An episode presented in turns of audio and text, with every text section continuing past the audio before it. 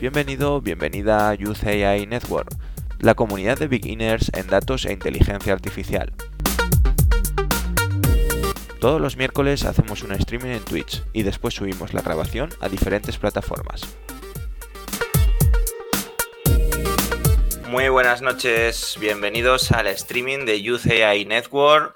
Estamos hoy en Twitch, os esperamos a todos mediante os vais conectando. Eh, hoy vamos a hablar de un tema bastante interesante, bastante especial. Vamos a hablar de, un libro, un libro que, tenemos a, uno de sus autores con nosotros en, el streaming y que, bueno, se titula Prevenir el declive en la era de la inteligencia artificial y vamos a abordar la inteligencia artificial y los datos, como siempre hacemos, desde la perspectiva de la economía, de la economía política, de cómo impacta la inteligencia artificial en los, en los cambios que se producen en la sociedad y a nivel internacional. Y bueno, eh, hoy me va a acompañar eh, Sandra. Eh, Hola Adrián, ¿cómo estás? Bienvenida al streaming. Bueno, Sandra es, ya estuvo como invitada nuestra y ahora colabora con nosotros y va a tener también un papel importante porque vamos a hablar también de cómo a nivel internacional cambian las cosas y bueno, Sandra desde Ecuador pues también tiene una perspectiva que se va a ser muy interesante. Súper, muchísimas gracias Adrián. Y bueno, y ahora os presento a Luis Moreno. Él es economista, profesor en la Universidad de Alicante y autor de uno de los autores de este libro, Prevenir el declive en la era de la inteligencia artificial. Buenas noches, Luis. Hola, ¿qué tal? ¿Se me escucha bien, verdad, Adrián, Sandra? Sí, oye, perfecto. Pues nada, un placer estar aquí. Gracias por invitarme y enhorabuena por la iniciativa, Adrián. Te lo he dicho en privado, pues también lo digo en, público. Te agradezco mucho que estés aquí. Además, eh, bueno, yo ya te lo decía también ahora, eh, me parece un libro súper interesante. Para mí es libro de cabecera. Yo, además, de estar dentro de, los datos, pues también como sociólogo, como persona que le interesa cómo cambia la sociedad, pues bueno, me parece muy interesante. Y bueno, eh, a los que estáis conectados en directo, deciros que en cualquier momento nos podéis comentar, nos podéis escribir, vamos a estar respondiendo lo que nos vayáis diciendo, pero vamos, la idea es que nos hables un poco de ti, Luis, y que hablemos del libro, ¿no? De los contenidos, debatamos sobre cómo está cambiando la inteligencia artificial la economía, las relaciones entre los países, cómo están posicionados unos y otros. Y, bueno, eh, lo primero que te voy a pedir es, bueno, que te presentes, ¿no? Que nos hables un poco de ti, que nos hables de tu experiencia y todo tuyo. Eh, bueno, pues nada, me llamo Luis, Luis Moreno, eh, soy profesor titular de la Universidad de Alicante. Y bueno, nada, pues hace 11 años que empecé a impartir docencia en, aquí en Alicante con el tema de la tesis doctoral y demás. Y bueno, realmente la relación que he tenido con la inteligencia artificial ha sido en estos últimos años. Claro, evidentemente, pues hasta hace bien poco sí que podríamos trabajar con algunos modelos, pero no tan avanzados como están en la actualidad.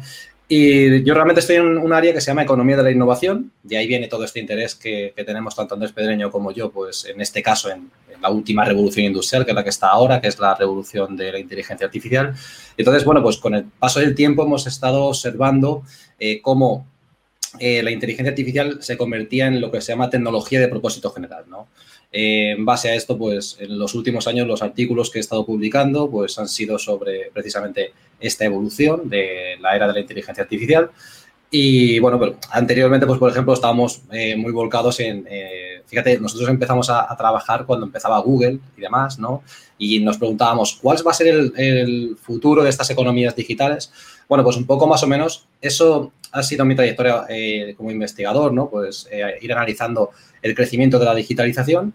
Y ahora, pues como comentabas, lo último que hemos hecho así a gran escala ha sido este libro, Prevenir el declive en la era de la inteligencia artificial, que bueno, estamos muy contentos, está yendo muy bien, hemos estado ocho meses números uno en Amazon en distintas categorías. Y en resumen, pues un poco eso, simplemente soy un profesor, me doctoré hace ocho años, creo, y bueno, pues aquí estamos trabajando en economía de la innovación. Además, yo te quería preguntar eh, cómo, bueno, al final sí que es cierto que en economía sí que se tocan modelos de inteligencia artificial, pero cómo ese interés, ¿no? Como, o sea, eh, también tengo yo muchos amigos que son economistas y se especializa cada uno en una cosa. Eh, ¿Y por qué te has especializado en inteligencia artificial o por qué justo esta temática a la hora de abordar la economía política? Claro, eh, yo estoy, eh, mi departamento realmente es el de, economía aplicada. Yo soy profesor del departamento de análisis económico aplicado. No es muy normal que la gente de economía aplicada acabe en este tipo de, cuestiones, ¿no? que son más, eh, pues más de fundamentos, por decirlo de alguna forma. Pero a nosotros es que nos interesaba mucho estudiar, como te decía, esta evolución de la innovación. No voy a ponerme muy teórico, ¿vale? Porque si no eh, perderías todos los seguidores, pero por decirlo de alguna forma, hay una serie de olas, ¿no? Eh, olas, eh, se llaman olas de Kondratiev. La historia de Kondratiev es súper interesante, luego si queréis la cuento, pero, pero bueno, como digo, sería ponerme muy teórico. Entonces, Andrés Pedreño y yo llevamos años tratando de, trabajar con la, con la, siempre con las últimas olas, ¿no? La anterior fue la ola de la digitalización, no hay ninguna duda. Y desde hace seis años, Andrés y yo empezamos a, dibujar, a tratar de dibujar cuál sería la nueva ola. Entonces me acuerdo que empezábamos, bueno, la ola de la nanotecnología, no, esta va a faltar mucho. La ola de no sé qué. Y sin embargo, hace cuatro años dijimos, es que está todo claro, es que es la ola de la inteligencia artificial. Entonces empezamos a trabajar primero desde una perspectiva macroeconómica, es decir, cómo la inteligencia artificial va a, acabar, va a cambiar la economía. Y luego yo ya por mero interés eh, personal empecé a trabajar pues con modelos de Machine Learning, pues con Random Forest sobre todo, pues no sé, con, eh, con, regularizaciones Rich y Lasso, pero bueno, las aplico realmente de una perspectiva académica. Como te comentaba antes, Adrián, lo que suelo hacer es trabajar con modelos de inteligencia artificial y compararlos con los modelos econométricos eh, tradicionales. Y de hecho yo ahora estoy dirigiendo un grupo de investigación en la universidad que se llama eh, grupo, o sea, grupo de investigación en economía de la innovación y la inteligencia artificial. O sea, tenemos muy claro que la inteligencia artificial va a cambiar el mundo. Eh, no sabemos exactamente si será la IA auténtica, sabes, esa inteligencia artificial que va a cambiar, bueno, no sabemos si llegaremos ahí, ¿no? Como decía Andrew Ng, primero preocupémonos de llegar a Marte y después de la pobreza en Marte, ¿no? Pues primero vamos a ver hasta dónde nos lleva eh, la inteligencia artificial y después veremos cuál de las múltiples aplicaciones que tiene va a ser la que va a acabar transformando el mundo. Pero tenemos muy claro que esta es la tecnología que va a dar pie a la cuarta revolución industrial, que es que para mí no hay ninguna duda, es un salto más allá de la digitalización. Entonces, claro, con todos estos miembros, pues imagínate, yo me volvía loco. Digo, ¿cómo no voy a especializar en esto? Si es que es, que es la clave para entender el futuro. Y con, con, todo este background que tienes, ¿qué te llevó a decir que el libro en particular, que es muy sociólogo, muy de comunicación, era, era hacia lo que querías irte, ¿no? ¿Por qué ese libro? Bueno, a ver, aquí hay un conflicto que siempre Andrés, y bueno, Andrés es que es una pena que no esté, Andrés es un genio, Andrés Pedreño es, es, una, es una mente privilegiada, pues tiene 67 años ahora, ha fundado tres startups, eh, ha vendido ya dos y venderá ahora eh, seguramente la siguiente, eh, se retiró de la universidad pues, no sé, con 60 años o así, y yo tuve la suerte de ser estudiante suyo, y Andrés siempre ha tenido la idea de cambiar su entorno, más que el mundo, cambiar su entorno, y entonces eh, Andrés siempre ha preocupado mucho el tema de la, eh, de la empleabilidad eh, juvenil, ¿no? El desempleo juvenil, pues sabéis que, en España pues está la cosa bastante mal. Y Andrés siempre decía, hay que hacer algo por los jóvenes, hay que hacer algo. Entonces empezamos a plantear, en lugar de el típico libro de tú puedes cambiar el mundo, empezamos a plantear un libro de qué tienen que hacer nuestros líderes, centrados en Europa, para garantizar el futuro de los jóvenes. Entonces, según nos íbamos metiendo cada vez más y más en, oye, ¿qué está pasando? ¿Por qué, ¿Por qué estamos fallando tanto? ¿Por qué China crece? ¿Por qué Estados Unidos crece y Europa no está creciendo? Nos dimos cuenta que lo que fallaba era cómo Europa estaba entendiendo lo que es la innovación. Nosotros en el libro eh, distinguimos entre innovación y disrupción. Eh, Europa se ha centrado en la innovación, Estados Unidos y China se han centrado en la disrupción. Es decir, Europa sigue en esa ola tecnológica que hablaba antes y Estados Unidos y China han dado el salto a la siguiente. Entonces, este libro de Prevenir el declive en la era de la inteligencia artificial es un guantazo hacia Europa para decirle, señores, o despiertan o se van a quedar pensando que son súper innovadores cuando el resto de países van en cohetes. Y realmente lo hicimos pensando en eso, ¿no? Pensando en que lo leyera gente de empresas, ¿no? Que gente de gobiernos, gente que dijera, oye, que además hay muchos datos, si veis el libro está lleno de datos. Es para decir, eh, os estáis creyendo vuestra mentira de la innovación cuando los otros países van muy avanzados. Entonces, claro, esto se aborda desde una perspectiva muy económica. Y realmente la idea fue de Andrés Pedreño, eso solo hay que reconocérselo, es, es un verdadero genio. Y, bueno, pues salió por, ese interés económico de, ayudar sobre todo a crear empleo Sí, porque yo ahí preguntarte, justo lo que comentas, yo por supuesto me he leído el libro, de hecho tengo de las primeras ediciones, cuando lo vi anunciado me pareció... fallos, ¿eh? La primera. bueno, pues luego me lo y me dices. Pero vamos, lo cogí ya, o sea, lo compré hace tiempo ya, eh, la primera ya te digo, en cuanto salió. Y, bueno, una cosa que me parece bastante interesante precisamente de esa innovación o disrupción es eh, el uso de los datos, ¿no? O sea, lo importante que es, eh, que le llaman el petróleo del siglo XXI, eh, el desigual la desigual concepción acerca del uso de los datos, en el sentido de China, por el tipo de economía y país que es, no tiene ningún problema en captar datos, en capturarlos y en utilizarlos de manera analítica y desde luego para su población eso es completamente, bueno, lo asumen y ya está.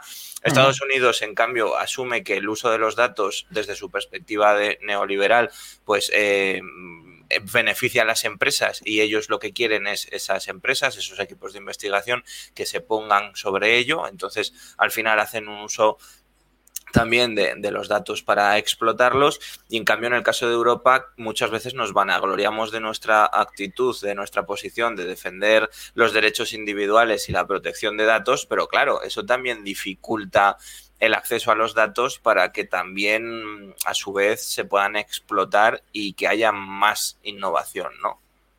Claro, esto es lo que se conoce precisamente como efecto Bruselas. Hay un libro que, bueno, criticamos, damos un par de palitos, sobre todo en la cuarta edición. Eh, la cuarta edición está más eh, trabajada. La primera, la primera edición que tú tienes, Adrián, la sacamos en pleno coronavirus, en pleno, en la primera semana de que estaba el, el cierre, ¿no? En España, fue cuando dijimos, esto hay que sacarlo ya porque es ahora cuando tiene sentido.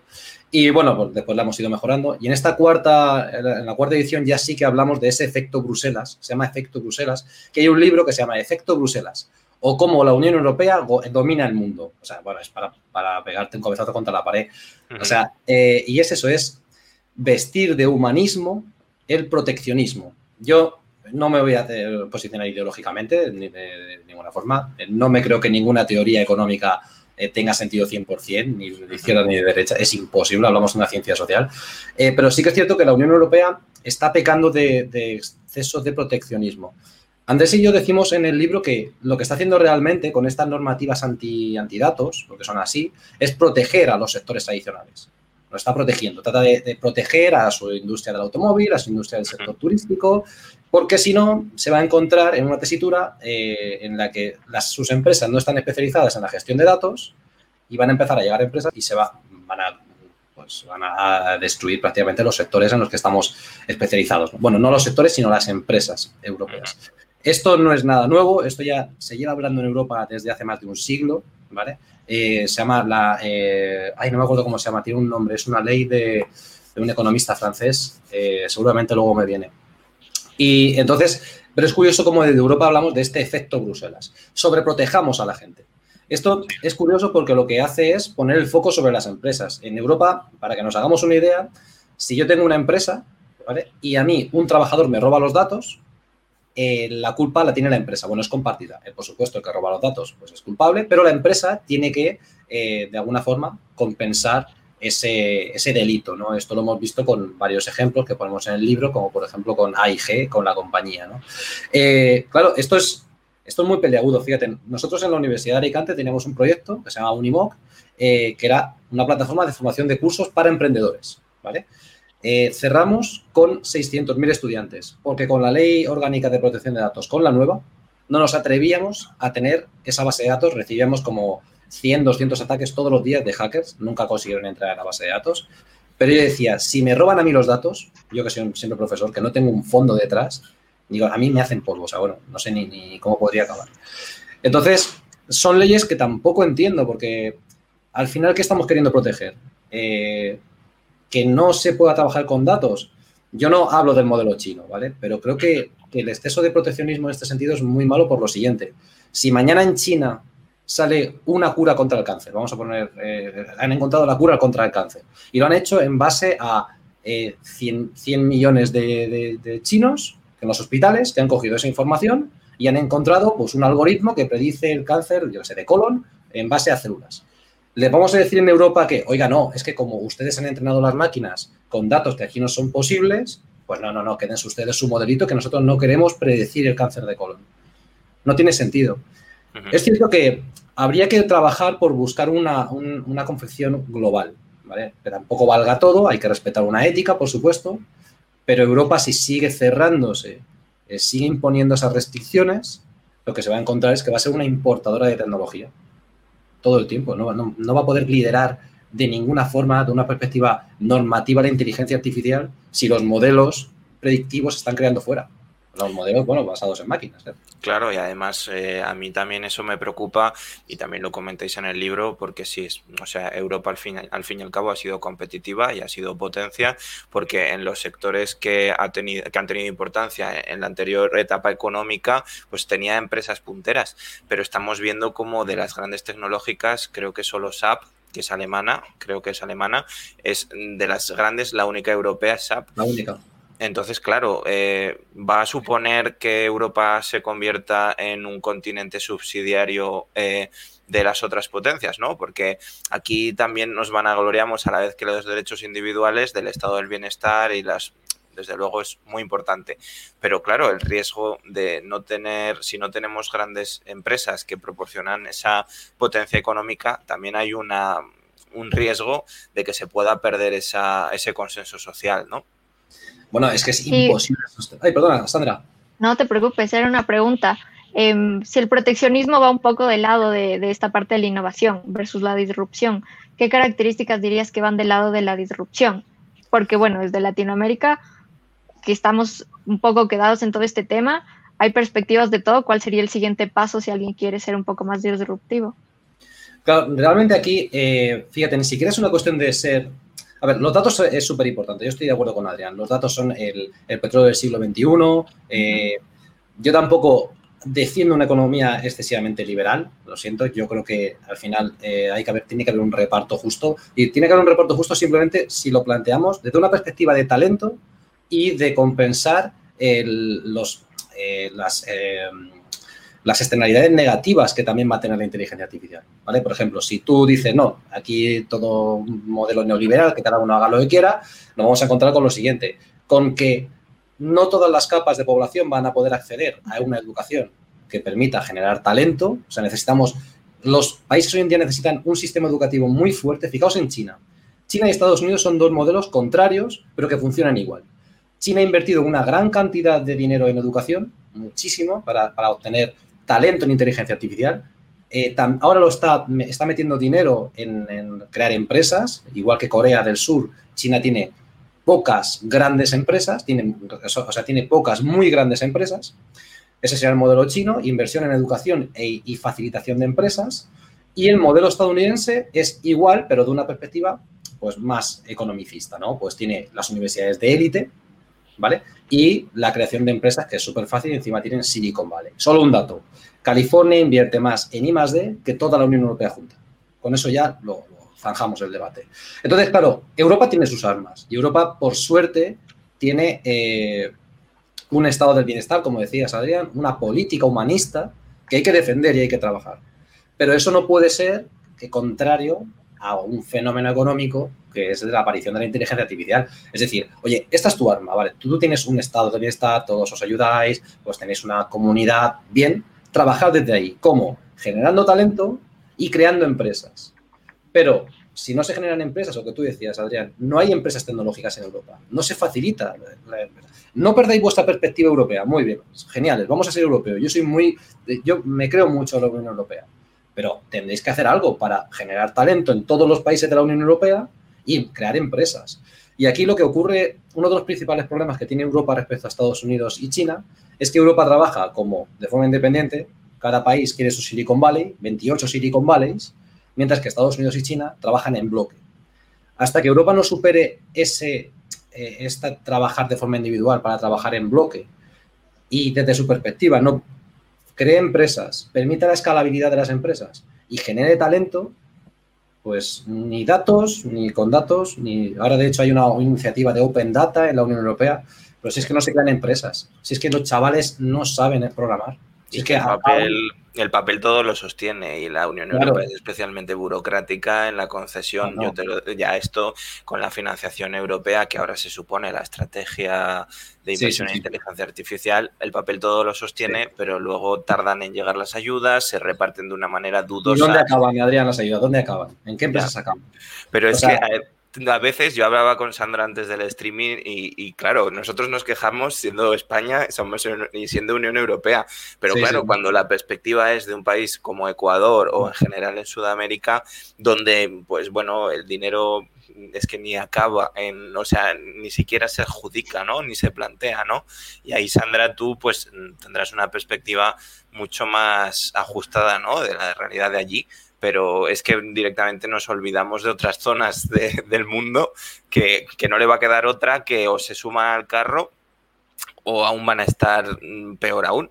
Sí, pero fíjate aquí, y Sandra, esto lo digo como hablabas antes de Ecuador, eh, hay un ejemplo muy, muy claro. Eh, yo recuerdo cuando empezábamos a estudiar, eh, Andrés y yo, que el país donde más pagos por móvil que se hacían era, creo que era Kenia o Sudáfrica, alguno de estos, y era porque como había tanta inseguridad en la calle, los bancos desarrollaron sistemas de pagos vía SMS. En la India, por ejemplo, ya trabajan con blockchain para poder registrar las propiedades de los... Claro, imagínate India, pues ¿dónde está el, notario de la India? ¿Vale? O sea, el registro se tiene que hacer de forma telemática. Pero es que tenemos en Europa el caso de Estonia. Es que si en, Latinoamérica los gobiernos se, se sentan y dijeran, bueno, no voy a entrar en ningún gobierno, no voy a decir ningún país, ¿vale? Pero vamos a acabar con la corrupción, y vamos a empezar a hacer un sistema eh, participativo en el que incluso vamos a eliminar a la mitad de los funcionarios. Yo soy funcionario público, pero aún así entiendo que hace falta un reajuste.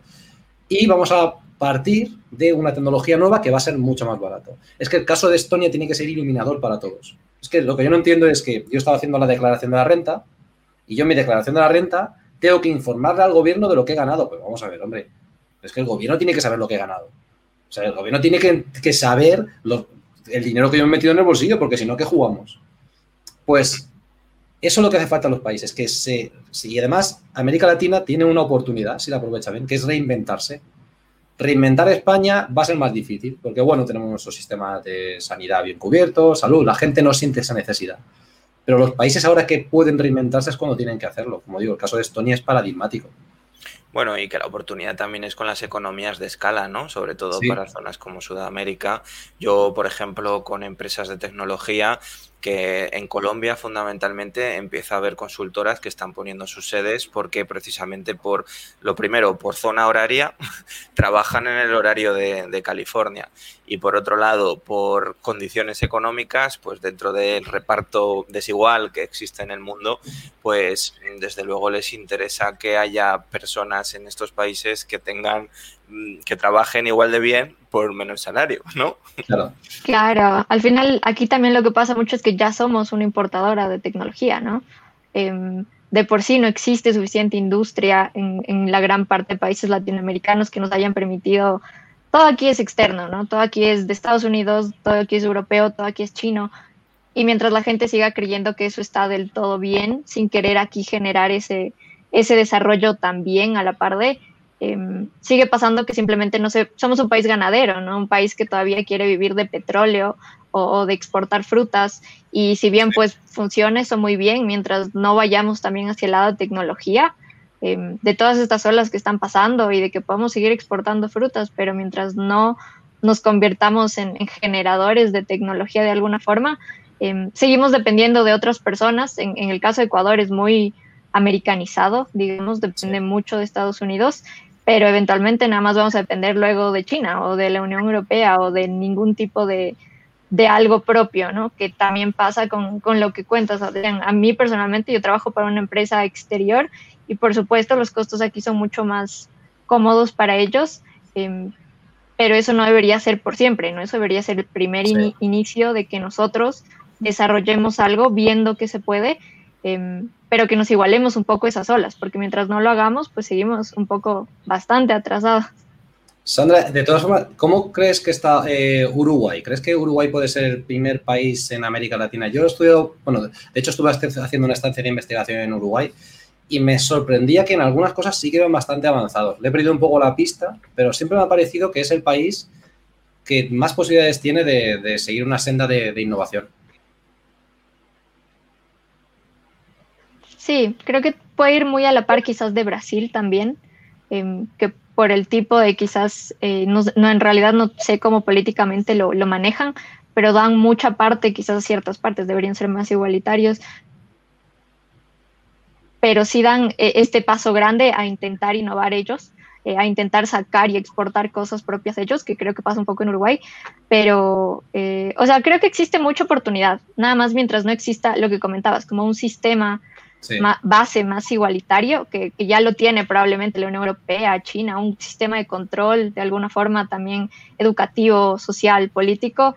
Em, nos enfocamos todavía en un problema básico que es la educación, que aún ni siquiera es igualitaria en, primaria, entonces, claro, saltar a, querer ser tecnología suena muy lejano, pero tiene que ir en, paralelo, ¿no?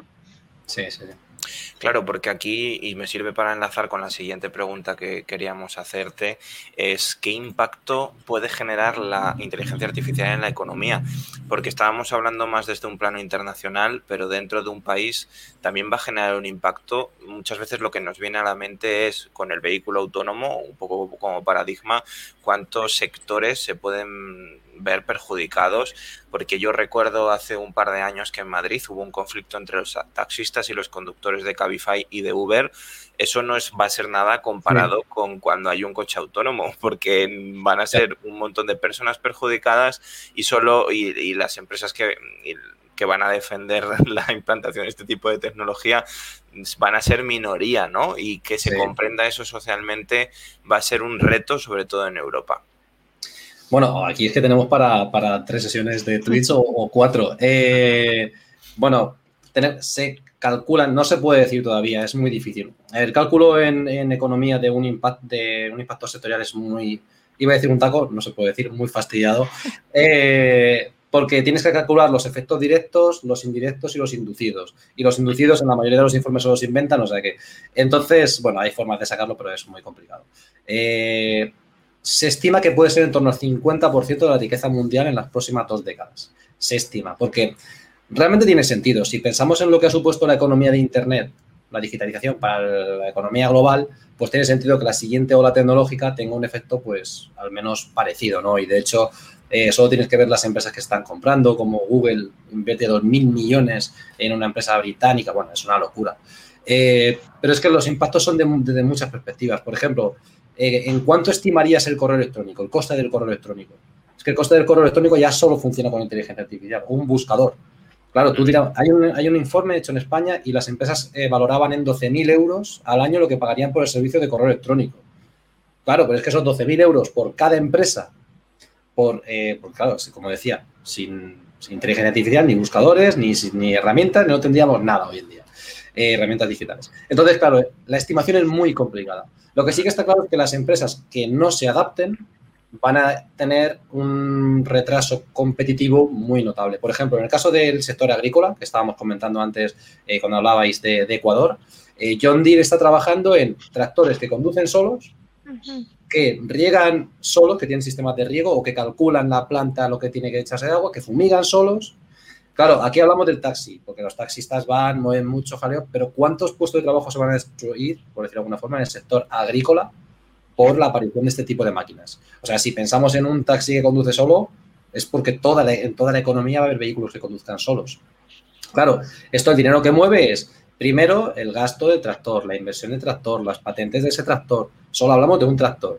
Aplicarlo a todos los sectores y entonces te cuadra que el 50% de la economía del futuro va a deberse a la implantación de forma directa, indirecta o inducida de la inteligencia artificial. Entonces, yo me sorprende que haya países hoy en día que no tengan un plan definido, y no voy a meterme con ningún país, pero podría empezar y no acabaría, porque hay muchos países que tienen planes definidos con poca financiación y que no son nada claros en inteligencia artificial. Eh, o sea, a mí os juro que me estalla la cabeza cuando veo planes de inteligencia artificial y digo, ¿en serio? O sea, tú me estás diciendo que el 50% de tu economía en las próximas dos décadas va a depender de esto y haces este informe, de verdad. Bueno, Yo creo que, sinceramente, mi opinión es porque si, se, si tuvieran que poner sobre un papel y asumir las consecuencias, el coste político que le supondría con respecto a todos esos sectores, quiero decir, claro, aquí si, si ponen en un papel si se teoriza, eh, eso es una cosa, pero si un, gobierno asume las consecuencias y empieza a teorizar acerca de una transición hacia el vehículo autónomo y cómo va a impactar en diferentes sectores, el coste que a ellos les supone político de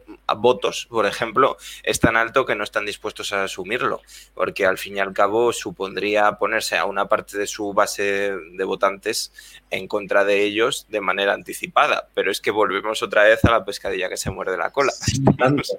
Pero es que además aquí, Adrián, tú sabes que en España vivimos esto. Yo me acuerdo, eh, Miguel Sebastián, antiguo ministro de Industria con Zapatero, que le preguntaron en, un programa muy famoso en España, que se llama eh, eh, el de Jordi Evo, de Salvados, le dijeron, bueno, y ustedes tuvieron ocho años y anteriormente estuvieron otro partido ocho años y después, ¿cómo no pararon la burbuja inmobiliaria? ¿Cómo no la pararon?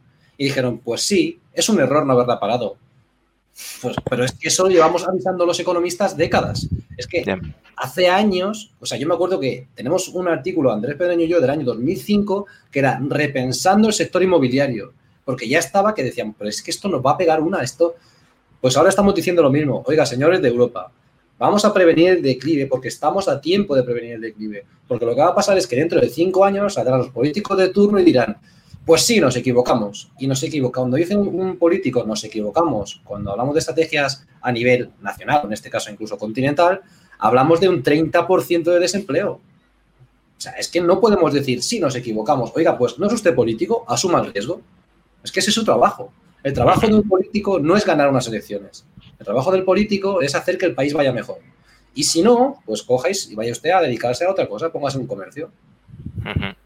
Entonces, creo que me he quedado un poco pillado, ¿puede ser? ¿Me veis? Te oímos. Pero no me veis, ¿no? Ahora, vale. Ahora. Ahora te digo eso, que quizá habría que replantearse un poco la política. Y no, si me dice un político, no, es que voy a. Pues oiga. En fin, es que me cabreo mucho, os juro. Estoy, estoy muy eh. convenido. Con dos cervezas no veis las cosas que estaré diciendo. No, pero al final eh, esto es así, ¿no? Y a mí también me preocupa específicamente.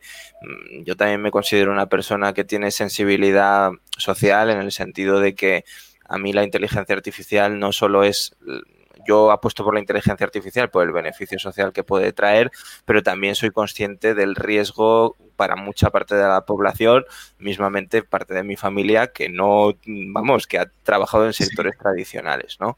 Entonces, eh, yo lo que veo es precisamente eso y lo que veo es que mm, realmente muchas personas cuando se habla a veces de a los 50 años, personas que se quedan sin trabajo y que se tienen que reconducir, pues es que eso puede suceder de manera masiva y son personas que eh, el riesgo de que luego no vuelvan a incorporarse al mercado laboral con toda la situación que genera, la dependencia que genera el sistema de seguridad social, al final también es un coste económico que el Estado asume, ¿no?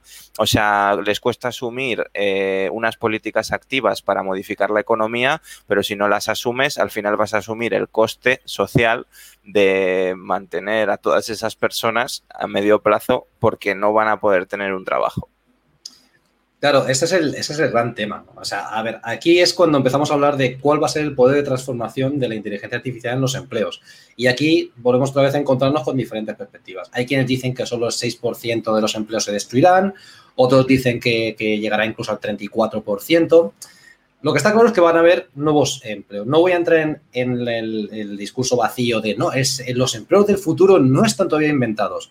Bueno, claro, pero es que eso lleva pasando desde el año 2000 antes de Cristo con la revolución agrícola. O sea, es así. Eh, claro que no sabemos los, los, empleos del futuro, eh, pero sí que sabemos qué herramientas se van a utilizar en el futuro, ¿no? Eh, entonces, hay que ir orientando hacia eso. Yo no digo que todo el mundo pueda hacerlo. Lo que sí que digo es que si tú no generas riqueza desde la base para complementar a las personas que van a dejar de trabajar, te vas a encontrar con un país que va a tener desempleo por arriba y desempleo por abajo. Desempleo por arriba porque no se adaptan y desempleo por abajo porque ni hay empresas ni se está generando talento, como decía, talento digital. Entonces, puestos a elegir y sabiendo el, riesgo que, conlleva y que, ojo, esto no es nuevo, lo vemos como un drama porque nos ocurre generacionalmente, ya lo vivimos con el paso de la gente del campo a la ciudad, a la industria, después a los servicios, es decir, cada cierto tiempo surgen sectores nuevos que hacen que hay un volumen de gente que se vaya quedando atrás. Y es una desgracia, pero esto le ha pasado a los mineros y le ha pasado a otra mucha gente. Lo que es importante es que un país tenga mecanismos para compensar esa pobreza. Si tú me dices que en España tenemos 40 grandes empresas facturando miles de millones y que podemos compensar, te digo, ok. pero claro, lo que no vale es no tenemos empresas y estamos generando desempleo. Claro, luego aquí entra la segunda parte, que es, por ejemplo, un tema que es muy interesante, que es el impuesto de sociedades. Que las empresas, los países ya le han visto las orejas al lobo. Están diciendo, si para crear grandes empresas tengo que bajar el impuesto de sociedades, estas grandes empresas me van a reventar un 20% del empleo mayor de 50 años, eh, pues esto no me cuadra. Yo tengo que conseguir impuestos porque estas empresas me van a destrozar empleo. Bueno, pues que estas grandes empresas paguen para poder compensarlo. Eso creo que es lo más, eh, lo más inteligente. Si empezamos a hacer una guerra por bajar impuestos a las empresas, esto se nos va a pique eh, en una década. Porque al final, ¿quiénes pueden bajar impuestos? Pues Abu Dhabi y los que os gusta el fútbol, los que están haciendo lo que están haciendo en el fútbol. Los que tienen dinero por castigo. Sí.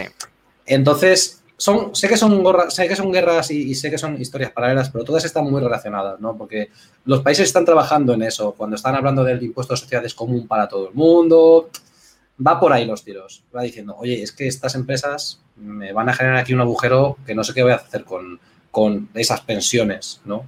Entonces, bueno, pero yo como digo, ya por resumir, que a veces me enrollo mucho, eh, hay que intentar generar empleo y hay que intentar generar riqueza.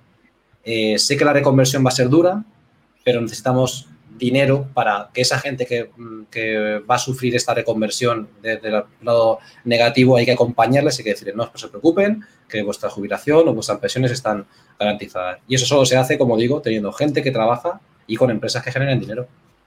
Claro, al final todas estas consecuencias sociales em, que mencionas, pues es mucho más grande la consecuencia quizás de no seguir avanzando, ¿no? De, quedarnos estancados de, de, algo que viene, o sea, es posponerlo inevitable. Y globalmente, con, la brecha que existe, ¿qué tipo de consecuencias crees que genere eh, que siga avanzando este tipo de, inteligencia artificial? Porque, bueno, hablamos de Latinoamérica que, intenta a veces hacer ciertas cosas, pero existen países que, están atrasados de por sí en la era digital, por ejemplo, eh, que no han llegado ni a olas anteriores. El hecho de seguir avanzando, ¿qué consecuencias globales crees que genere? El, tema está en que, yo es que, como eh, estábamos comentando, yo también tengo una perspectiva muy social. Yo creo que los países tienen que estar apoyándose, o sea, por ejemplo, ahora con el tema del COVID, es que, o sea, me parece de vergüenza que hayan tardado X meses en firmar por fin que las vacunas van a llegar a la India y a, Brasil y a no sé qué países, claro, porque están saliendo cepas que han dicho, cuidado que viene otra vez, ¿no? Creo que eh, el tema de la deuda tiene que, cambiar, cómo está gestionándose la deuda, cómo está gestionándose las ayudas a nivel eh, global. Eh, creo que hay que ser mucho más generosos, los países deberían serlo. Hasta que lo sean, la brecha digital va a seguir aumentando. es que el problema es que hemos metido un tercer jugador, que es China, que es tan grande como los dos grandes. Ese es el verdadero problema. Entonces, la balanza se va a desequilibrar todavía mucho más. América Latina antes estaba, pues, tercera, cuarta posición. Bueno, pues sí, tenía sus relaciones con Estados Unidos, tal, tal, tal. Y ahora de repente entra un gigante pop que desplaza a Estados Unidos al segundo lugar, a la Unión Europea al tercero, América Latina la desplaza al cuarto. Y entonces, claro, eh, esto, la riqueza global es la que hay. Podemos generar más riqueza global, por supuesto, pero al final vamos a hablar de porcentajes. Y los únicos que han crecido en porcentaje de riqueza global es Asia-Pacífico. Estados Unidos se ha mantenido, que es un meritazo lo que ha hecho Estados Unidos, mantenerse en el, su porcentaje de riqueza global en la última década, pero es que el resto está cayendo. Entonces, esta brecha digital lo que está haciendo es una eh, peor redistribución de la riqueza mundial. es, ya a partir de ahí, pues podéis sacar las conclusiones que, queráis. desempleo, eh, empresas. De hecho, con lo que decías, eh, yo creo que China, a su manera, también está jugando muy bien sus cartas, en el sentido de que precisamente en relación con Latinoamérica y con otros países o continentes como África, eh, China está planteando una serie de beneficios económicos de acuerdo con estos países que realmente no es una política agresiva como la que pueda llevar Estados Unidos en su política exterior a países menos desarrollados, sino una política muy de consenso, de beneficio a las dos partes, pero que está poniendo a ciertos continentes, yo pienso sobre todo en África y en, en Sudamérica, en, la, en discernir entre qué decidir, entre las ayudas que me proporciona China, la tradicional ayuda de Estados Unidos, eh, ayuda, cooperación, bueno, las lo que ha hecho Estados Unidos con Sudamérica en general, que es muy, muy variopinto. Bueno, eh, de lejos además. Ya, por eso. Entonces, claro, y también ahí también al final hay un fondo ideológico, ¿no? Porque dependiendo del partido o del tipo de gobierno que hay en el país, yo pienso ahora en, en, Latinoamérica, pues se, se decanta, ¿no? Hacia más alianzas con China, eh, sino con Estados Unidos. Eh, que claro, o sea, China también ha roto el tablero. No solo es que se haya colocado, es que está rompiendo el tablero y por no hablar de, de, Asia. En Asia en concreto han planteado una alianza con la mayor parte de los países de Oceanía y de Asia, donde hay, existe en la práctica, bueno, avanza hacia una Unión Asiática, una Unión Europea dentro de Asia, lo cual le abre las fronteras a China para conseguir mano de obra aún más barata que la suya, que aunque parezca, aunque parezca tontería, la hay en Vietnam fundamentalmente, y también para exportar su producto de manera preferente y convertir al entorno en sus socios comerciales. O sea, ahí... es, que cuando tienes una economía eh, de planificación, te puedes comer a quien quieras, y más si tienes más de mil millones eh, detrás, ¿no? Y sobre todo un territorio tan grande, que es la diferencia que tiene con India, ese territorio enorme para, para explotar. Eh, sí, es que lo de China es, es, una, es una auténtica locura. Yo no soy experto en geopolítica tampoco, ¿eh?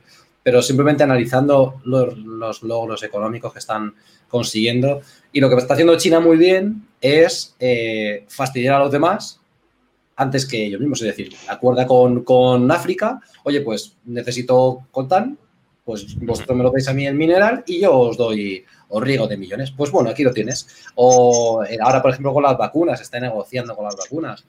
Eso deriva también de la, esa brecha digital que comentábamos antes. Claro, China tiene una posición en la que le sobra, a China le sobra todo.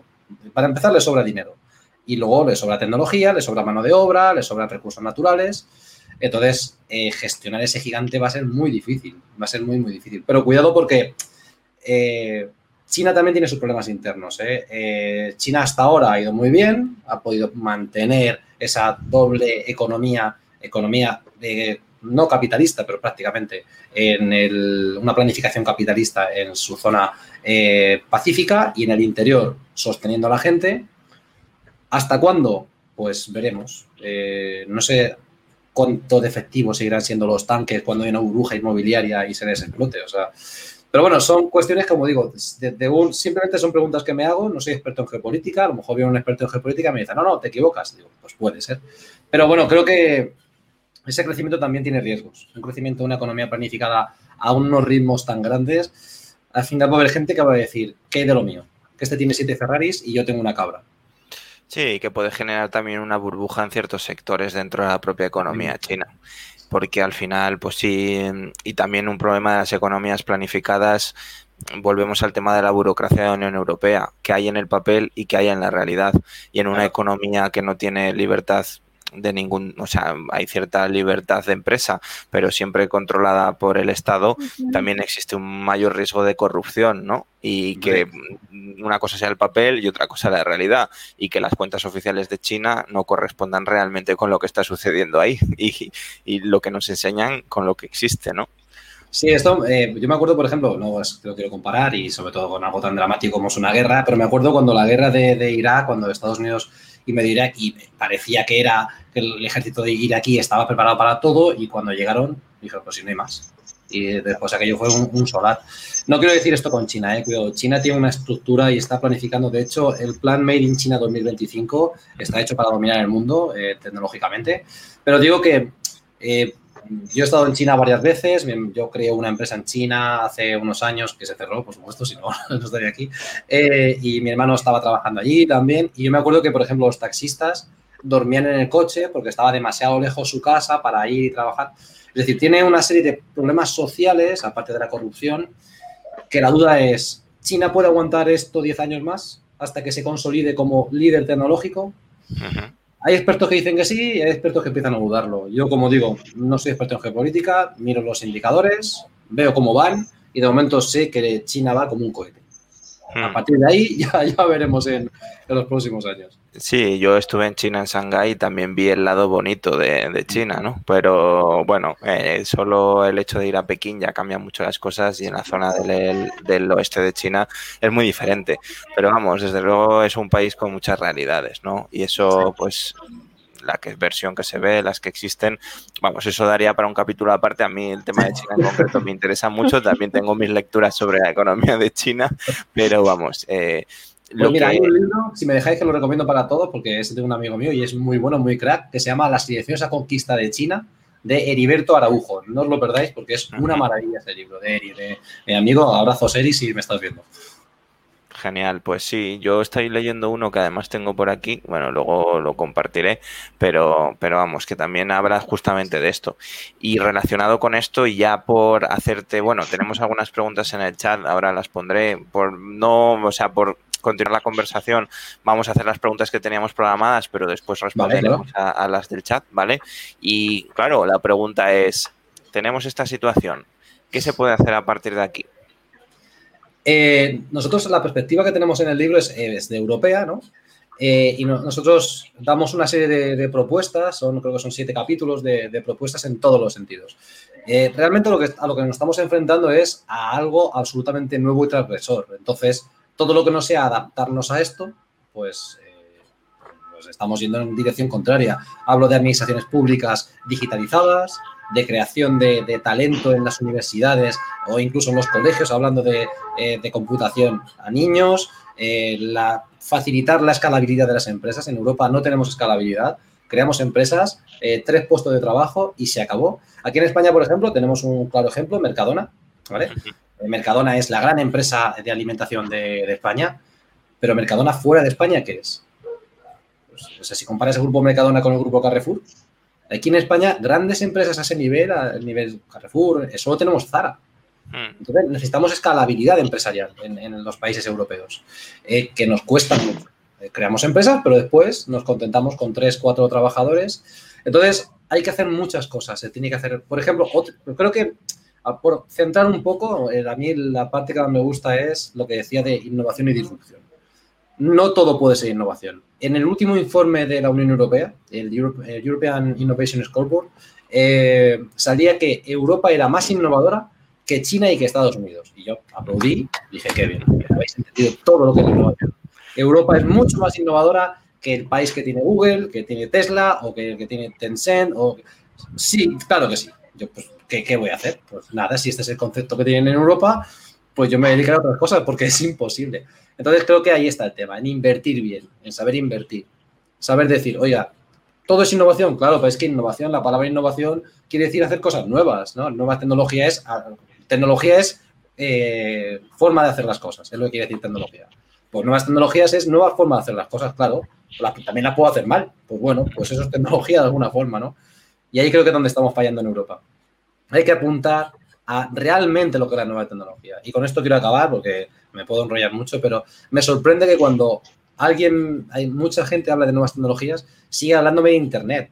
No, es que las TICs, digo, pero por favor, las TICs, bueno, pues sí, hombre, nuevas tecnologías son los 90, pero hoy en día, entonces creo que ese es el foco que nos falta en Europa, que no estamos sabiendo apuntar a las verdaderas nuevas tecnologías. Que Andrés Pedreño y yo en el libro, para diferenciarla de esas nuevas tecnologías, que la gente sigue hablando de, de Internet, le llamamos tecnologías disruptivas, porque decíamos, como escribamos nuevas tecnologías, la gente va a pensar que estamos hablando de, Internet. Y en España, no sé en América Latina, pero sigue pasando mucho eso. Entonces. Claro, ¿qué pasa mucho más? Sí, ¿qué hacer? Invertir bien. Invertir realmente en lo que es la innovación puntera, en esa disrupción. Tanto empresas, gobiernos, eh, universidades, colegios, Sí, y en la línea de lo que decías, y ya uso vocabulario de sociólogo, que es lo que al fin y al cabo es mi información, eh, hay mucha profecía autocumplida, ¿no? O sea, como yo digo lo que es innovación, yo mismo defino mm, qué es innovación. Viva el sesgo, viva el sesgo. Claro, entonces es lo mismo de antes, ¿no? El papel todo lo sostiene, pero además el lenguaje o sea, lo puedo utilizar yo para ocultar una realidad o para evidenciarla según lo que yo quiera, ¿no? Porque innovación, claro, la cuestión es que es muy difícil encontrar una definición conjunta o global de, innovación. Pero si yo, Sí, claro. Entonces, si yo considero innovación, pues bueno, pues que mi empresa, las empresas de mi zona eh, crezcan un, no sé, un 2, un 3%, eso puede ser innovación, ¿no? En crecimiento económico. Pero también puedo medir la innovación en cuántos puestos de trabajo generan o puedo medirla en cuánto se inyecta de, de I más D en la nueva, en, la, en, el nuevo desarrollo. Todo eso es innovación y son tres por lo pronto medidores, o sea, tres, tres eh, KPIs, iba a decir, tres, sí. muy diferentes, ¿no? Y todo es innovación. Pero fíjate, Adrián, o sea, fíjate dónde está la trampa, que a mí me encanta, la trampa metodológica, ese sesgo. A mí me, yo cuando leo informes siempre busco el sesgo, digo, vale, pero ¿dónde está? ¿Dónde, dónde me estás engañando? A ver, por ejemplo, hay un, un, indicador que es el de competitividad turístico que me encanta. O sea, el indicador de competitividad turístico, lo voy a decir, lo voy a poner muy rápido, esto en clase me dedico bastante, son eh, como vamos a poner 20 variables divididas en cuatro bloques. Y entonces hay un bloque que tiene 7 variables, otro tiene 5, otro 4 y otro tiene 2. No sé si son suman 20, pero bueno, imagínate. Entonces todas suman igual, todos los bloques suman igual. Y digo, pero ¿no os dais cuenta que el bloque donde hay dos variables tiene el doble de peso que donde hay 7? O sea, es que ese tipo de sesgos en el tema de la innovación es muy chulo porque, bueno, chulo, curioso. Porque claro, tú imagínate que yo tengo un comercio de calle y entonces de repente digo, oye, pues voy a hacerme una página web. 1.0 eh, teletexto, ¿vale? A mí me llaman y dicen, oh, ¿usted ha invertido en innovación? Sí, claro que sí, aquí está mi página web. Ah, pues ya tenemos innovación. España invierte en innovación un 2%. Pero, tío, que estamos haciendo página web 1.0. ¿Qué clase de innovación es esa? Pero eso es innovación. Sí, yo, con, yo en concreto del TFG que yo hice para la carrera fue sobre ciudades inteligentes, Smart Cities, y ahí era lo mismo. Smart City era desde un ayuntamiento de un pueblo perdido que había puesto wifi en la plaza, eso era Una, un Smart City o un Smart Territory, porque City City, pues eh, Villanueva del Campo no, no tiene mucho. O puede ser Barcelona con Open Hub, con datos abiertos, y, y aún así tampoco creo que ciudad inteligente en su definición original sea tampoco lo que ahora mismo hay en Barcelona. Entonces, claro, eh, Smart City o ciudad inteligente es todo, pero igual Smart Industry, cuando se pone Smart a algo, ahí jugamos un engalanamiento del lenguaje muy grande. La 4.0 que dije, pero ¿y la 3? O sea, yo de repente pasamos de la 2 a la 4, dije, se han comido un número. Digo, esta gente no sabe sumar. Fíjate, Adrián, que el último artículo que me han publicado, además, eh, es una Q1, es una revista de cuartil de, alto impacto, de las mejores que hay. Eh, se llama eh, ¿Cómo de inteligentes son los destinos inteligentes? Es una crítica absoluta de cómo se está utilizando la innovación como eh, principio y final. Y luego, no hay efectos ni, ni en la competitividad, ni en el empleo, ni en la sostenibilidad, ni en la accesibilidad. Entonces digo, ¿pero para qué invertís? ¿Para qué estáis invirtiendo en innovación? Solo por poner wifi en la... Y entonces, es que se llama así, lo podéis buscar. ¿Cómo de inteligentes son los destinos inteligentes?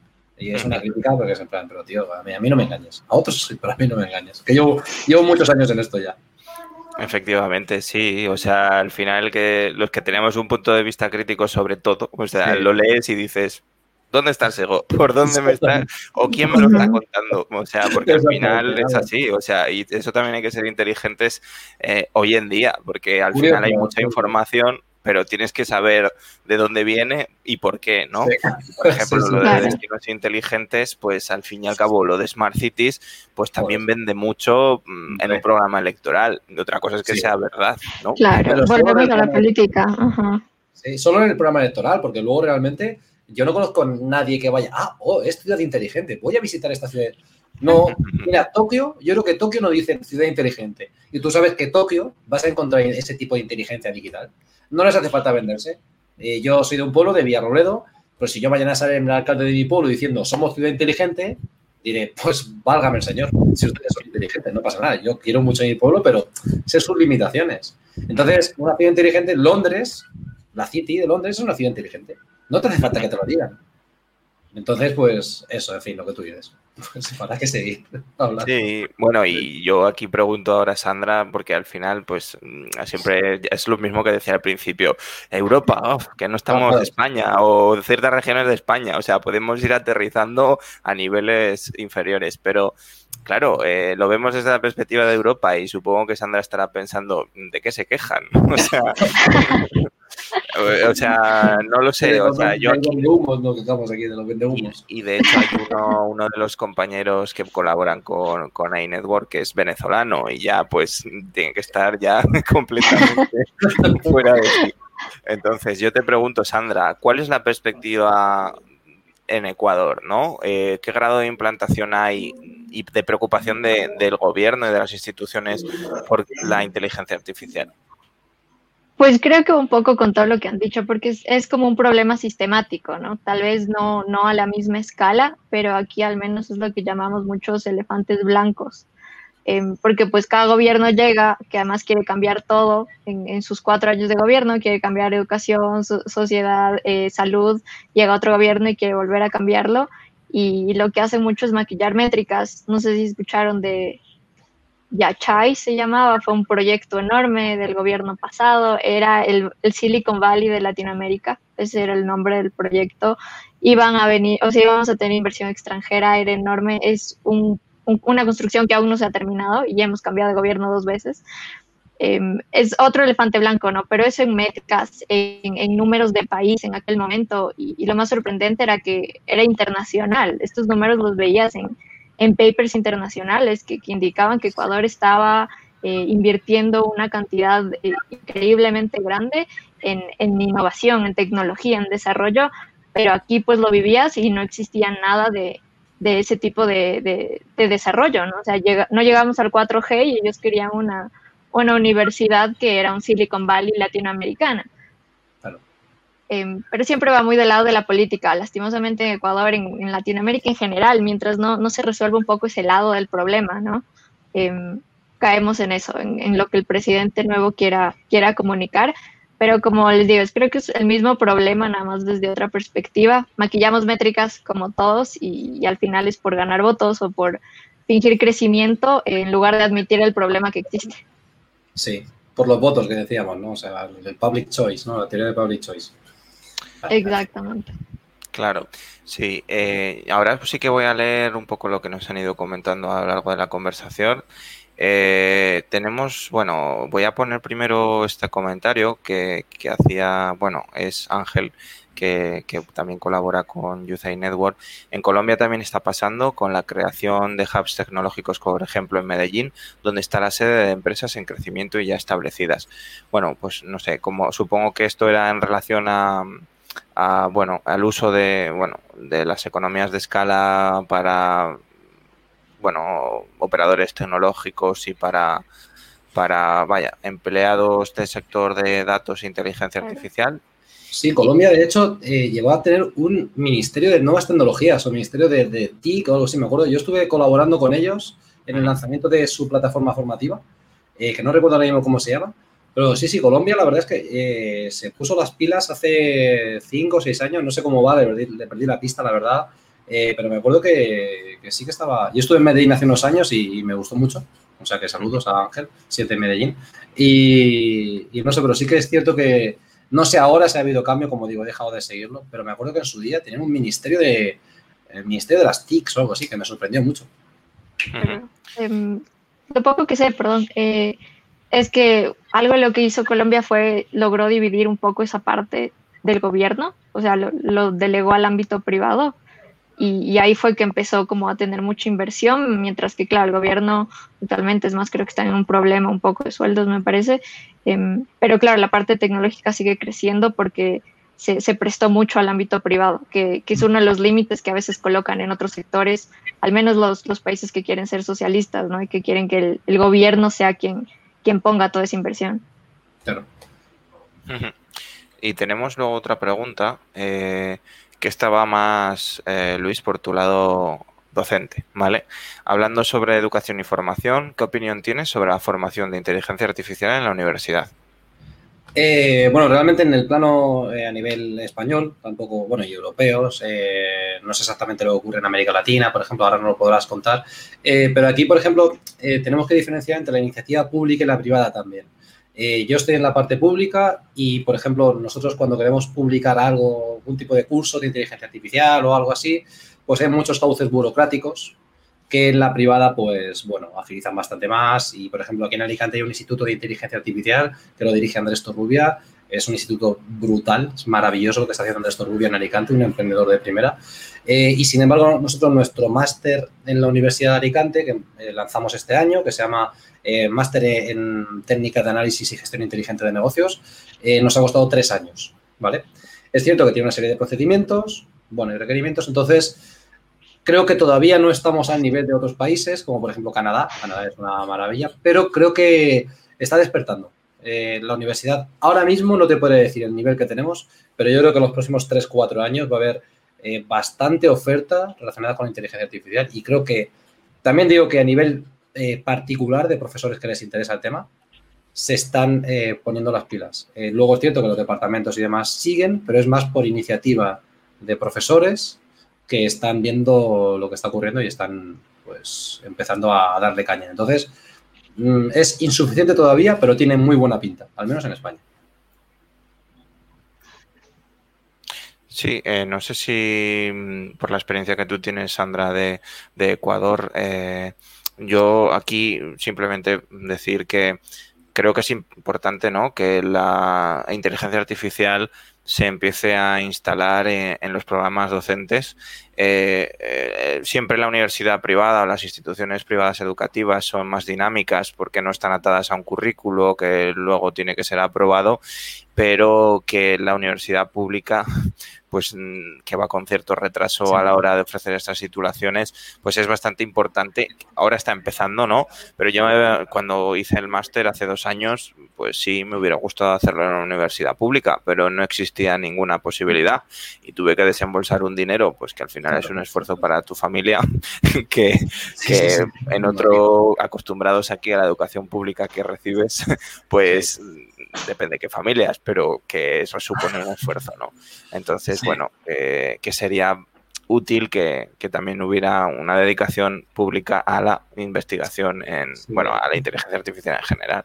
Van a hacer falta pactos de Estado porque esto va a requerir que, por ejemplo, se meta educación computacional en primaria y en secundaria. Es el paso previo, o sea, para que tengamos buenos docentes en inteligencia artificial hay que empezar a prepararlos ya.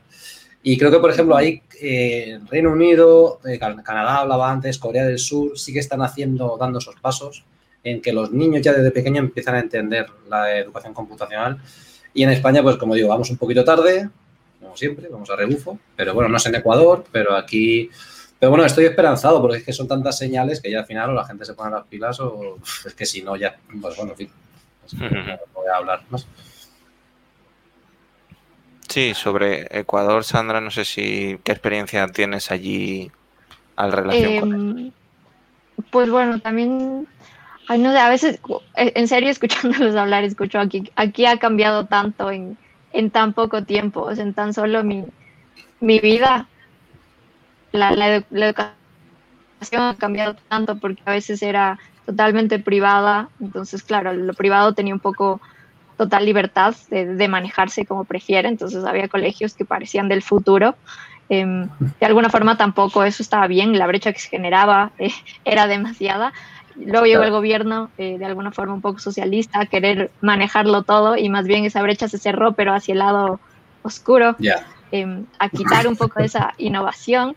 Entonces, existía como mucho de todo. Yo tuve muchas clases de computación de pequeña, luego en un punto las cortaron de alguna forma. Em, luego ahora las universidades también privadas tienen que, pedir cierto permiso al Estado porque el ente de control es estatal. Entonces, es, todo un menjurje. Sé que se están abriendo muchas nuevas oportunidades. He visto muchas nuevas maestrías en, Big Data, por ejemplo. Em, aún no existe como tal un análisis de datos. Por ejemplo, aquí yo no he encontrado ninguna por eso me ha tocado nada más como hacer cursos en Coursera, en, Udemy, en, cualquier cosa, pero em, siguen, seguimos muy atrasados, la educación al final siempre va más mucho más detrás de la industria, em, pero sí siento que existe ese, esa gana, aunque sea de, la parte privada, de, intentar incorporarlo e inevitablemente el ámbito público le sigue. Entonces esperemos que en, algunos años, tal vez con este nuevo gobierno, em, cambien un poco las cosas hacia el otro lado de la brecha. Ojalá, ojalá, suerte. Yo eh, eh, voy a poner un comentario más que una pregunta. Con esto ya cerraremos el streaming. Eh, nos comentaba también Ángel que en Venezuela la inteligencia artificial se ha ido incluyendo como se ha ido incluido como asignaturas en algunas carreras de ingeniería y a nivel de maestrías y doctorados. Bueno, en un país que también tiene un régimen económico diferente, pues también es curioso que se esté empezando a implementar, ¿no? O sea, yo creo que queda claro que esto no es una cuestión de color político, sino que cualquier país con cualquier tipo de gobierno y teoría económica a la espalda, pues o, se pone manos a la obra a, empezar a formar a la gente más joven, a los niños, para que luego sean potenciales eh, empleados en el sector tecnológico o bien esos niños si los eh, forman con una formación básica que solo puedan llegar a, bueno, solo eh, que se queden en tareas, bueno, de agrícolas eh, porque no completen la formación superior, pues también existe un riesgo, ¿no? De que ese país, independientemente de su color político, pues tenga más o menos futuro. Entonces, vaya, yo ya simplemente, Luis, pedirte un cierre, un poco así resumen del libro, de por qué recomiendas que, se lea y, si vais a, o sea, comentaste también que estáis pensando, o no sé si tú o, con Andrés, en un nuevo libro. Bueno, eh, nada, simplemente, pues primero daros las gracias a Adrián Sandra, ha sido un verdadero placer. Cuando necesitéis, pues aquí estaré. Perdón. Y no, nada, simplemente pues en este libro han sido dos años de trabajo eh, hemos estado Andrés y yo. Bueno, Andrés y yo íbamos trabajando, pues eh, fue alumno mío, o sea, al, revés, fui alumno suyo hace, hace como 15 años y de entonces, pues bueno, tesis doctoral. Y entonces eh, creo que en este libro pues reflejamos un poco esta preocupación que tenemos, sobre todo por el costo de oportunidad que está teniendo Europa y no solo Europa, también se puede adaptar a otros países, de no eh, agarrar la ola tecnológica y dejarla escapar, ¿no? Creo que esto se puede aplicar también a empresas, se puede aplicar incluso uno a sí mismo, de, oye, esto es lo que viene, o me formo yo o aquí estoy, estoy fuera. Entonces, bueno, todo aquel que tenga cierta curiosidad por saber un poco la situación actual a nivel geopolítico sobre todo, pero también un poco entender hacia dónde está dirigiéndose la economía de la innovación, que es la economía de la inteligencia artificial, pues nada, le recomiendo el libro. Si no si quieren gastar dinero, no pasa nada. Está en Amazon eh, con la suscripción Prime, lo puedes ver gratis tres meses, o sea, te da tiempo a leértelo, ¿vale? Entonces, bueno, no lo hemos hecho tampoco por una cuestión económica, nosotros tenemos nuestro trabajo. Y entonces, bueno, pues ya quien quiera, pues ahí está. Y yo me voy ahora a Estonia, precisamente, a, a conocer el país más tecnológico de la Unión Europea, el país que realmente está asentando una nueva forma de hacer política tecnológica. Me voy precisamente a, conocerlo, voy a hablar allí con universidades y con empresas.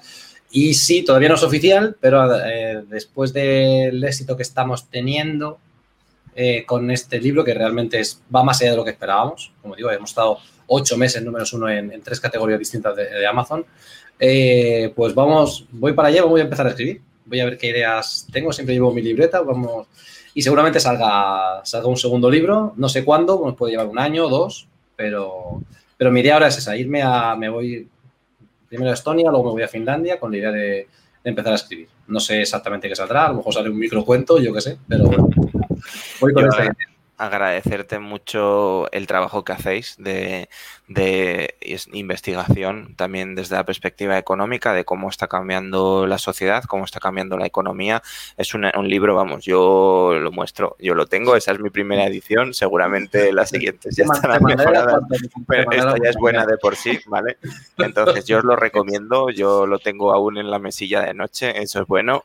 Y, y vaya, eh, yo encantado de que hayas estado aquí con nosotros, agradecerte también tu, tiempo que nos has dedicado y, vaya, eh, cuando quieras podemos volver a hablar, podemos también ayudar y colaborar con nuestra iniciativa eh, con la Universidad de Alicante. Eso estamos en contacto y agradecerte tu tiempo.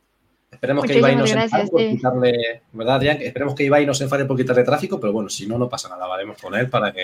No te preocupes, yo hablo con él y serás el próximo invitado en sus streamings junto a Piqué. muchísimas gracias, Sandra y Adrián, de verdad ha sido un verdadero... Igual a ti, qué placer conocerte. Bueno, besos a todos y cuando queráis, ya sabéis, estamos en Alicante, aquí, playa, sol, lo que queráis, ¿vale? Y tecnología, playa, sol y tecnología. Buenas noches aquí en España y buenas tardes a todos. Hasta luego.